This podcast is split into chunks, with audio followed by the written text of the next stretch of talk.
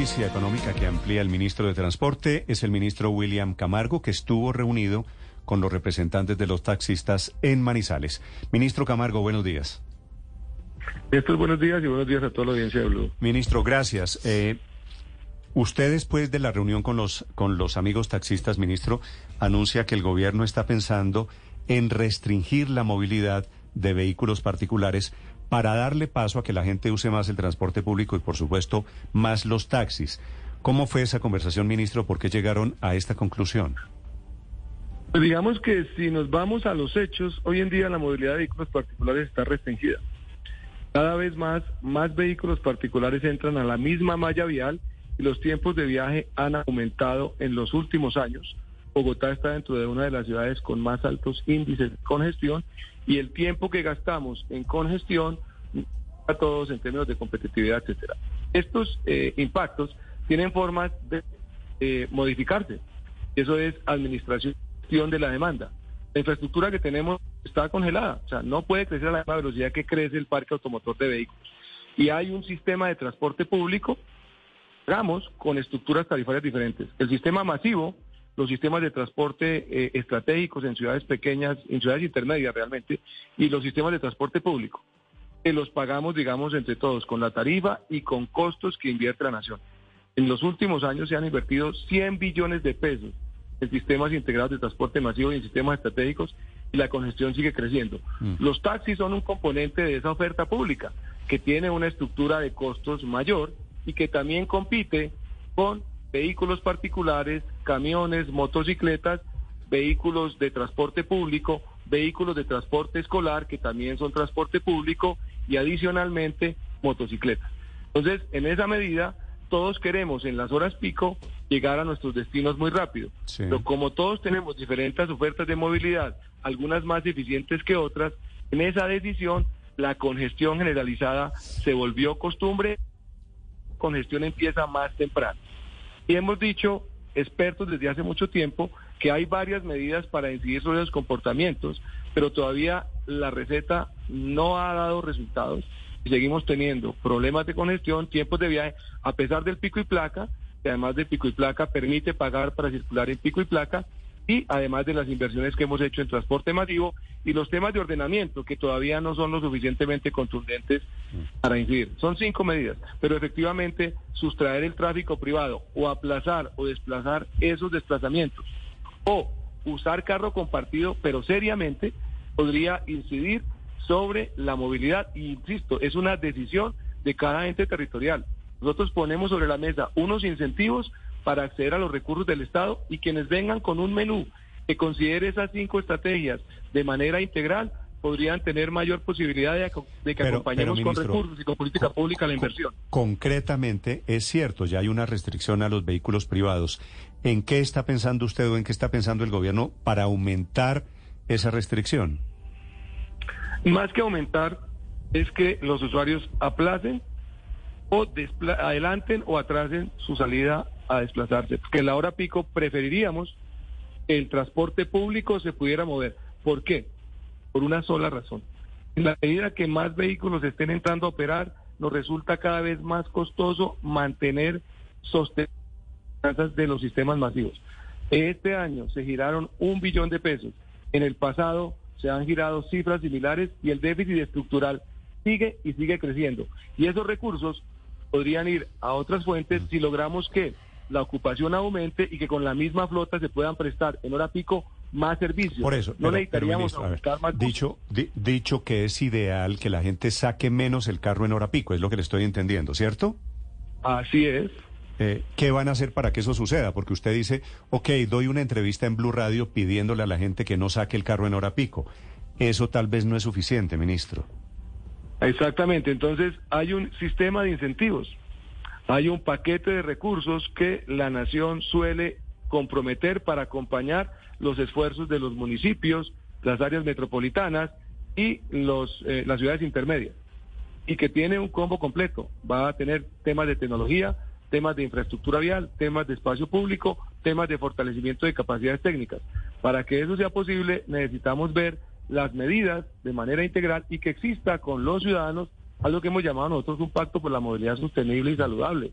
es que exista una adhesión a que van a aplazar, es decir, a salir más tarde o más temprano o usar y vamos a empezar a medir. Pero tiene que existir... Pero, ministro, ¿cómo, cómo hace, ¿cómo hace la gente para salir, aplazar eh, las salidas en horas pico si es que en las oficinas entramos todos temprano a trabajar o los niños van todos temprano al colegio?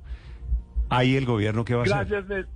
Gracias, Néstor, por la sugerencia. Buenísimo, porque eso es lo que las autoridades locales perfectamente pueden hacer. Modificar horarios, incidir sobre los patrones de comportamiento para que no no busquemos todos en hora pico utilizar la misma infraestructura cada vez con más vehículos. Hmm. Utilizar carro compartido, que por ejemplo en algunas ciudades, conozco casos, ¿sí? en donde todos los padres llevan a sus niños al colegio en el vehículo. Cuando hay rutas de transporte escolar que perfectamente los pueden recorrer, son las que en principio esperaríamos lleguen de la mano de los municipios. Aprovechamos además que estamos preparando una campaña electoral que tiene que ver con la movilidad y la seguridad, que son los temas que habitualmente más consumen la agenda de los alcaldes. Ministro, Todas las ciudades grandes son esos dos. Ministro, ¿usted concretamente está pensando en prohibir el uso del carro particular en hora pico? No, es que la prohibición no es una decisión de la autoridad nacional. Eso es el ente territorial. Entonces, ¿usted está pensando recomendarle a las regiones que sean más estrictas con los vehículos en hora pico? Permita que la infraestructura beneficio, que es una, eh, es una línea constitucional, beneficio general sobre el particular, se utilice de manera prioritaria para mover transporte público en horas pico. En el resto de las horas no tenemos ninguna complicación. Es más, aquí lo hacemos los sábados. Aquí levantamos la restricción de pico y placa los sábados. Y sale a moverte los sábados y cuánto tiempo gastas. Ok. Ministro, ¿qué habló con los taxistas sobre el tema de tarifas? Ah, bueno, en el tema de tarifas hay varias, varias propuestas que les hemos hecho. Eh, una tiene que ver con reconocer y actualizar el marco tarifario. Tenemos una estructura tarifaria que está por resolución de hace 10, 12, 15 años, que no tiene en cuenta, por ejemplo, eh, unos mecanismos que han incorporado las plataformas como la tarifa dinámica, que además es un mecanismo también para incidir sobre la oferta y la demanda. Pues si yo puedo pagar un mayor valor en hora pico, pues digamos que esa prima me permite acceder al vehículo y otros podrían aplazarlo utilizando hora valle. Esa es la primera alternativa. Lo segundo, que reconozca la estructura de costos, lo que está pasando con el tema de combustibles y que se pudiera actualizar con mayor frecuencia, no una vez al año, sino por ejemplo cada semestre o cada trimestre, y que puedan hacer esas actualizaciones y podamos hacerle seguimiento. Lo tercero, que puedan existir, por ejemplo, eh, lo que se implementó en su momento para mejorar transporte público en Bogotá y que tiene que ver con factores de calidad que irían a un fondo que se va a alimentar con otros recursos de multilaterales para todo el tema de tarifa, perdón, de, de, renovación de parque automotor, ¿sí? Que tiene que ver con calidad del servicio todo y eso, emisiones. Todo eso, ministro, se va a traducir en una tarifa más alta para los usuarios de los taxis en el país. Para los usuarios de taxi, efectivamente, que deben reconocer el valor de utilizar un vehículo eh, exclusivo para su desplazamiento, como funciona en otras partes del mundo. Colombia es de los países que tiene la tarifa de taxi más baja del mundo. ¿Y cuánto significaría, en cuánto es, de cuánto sería el totazo, mejor dicho, ministro? Hablemos claramente. Digamos que lo mínimo que uno esperaría es que esa tarifa actualice IPC, ¿sí? Pero los mandatarios locales, en algunos casos, por los tiempos políticos, no hacen la actualización de manera eh, frecuente, ¿sí?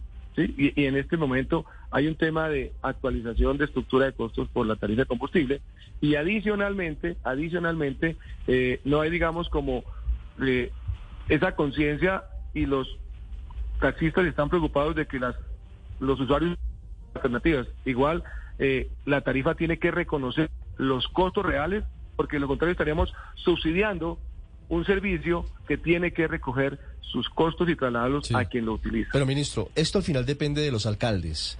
¿El gobierno pretende emitir en los próximos días un decreto que, que ordene el aumento de los precios de las carreras de taxi en todo el país? Así es, es una invitación a que hagan la actualización tarifaria eh, de manera autónoma. Si no se Pero, ministro, que estamos dando, se haga como mínimo. Ministro, espéreme que se me, se, me está cortando, se me está cortando y me parece que la noticia que usted está dando es muy importante. El gobierno emite un decreto para que suban las tarifas entonces anualmente en niveles de IPC, de inflación.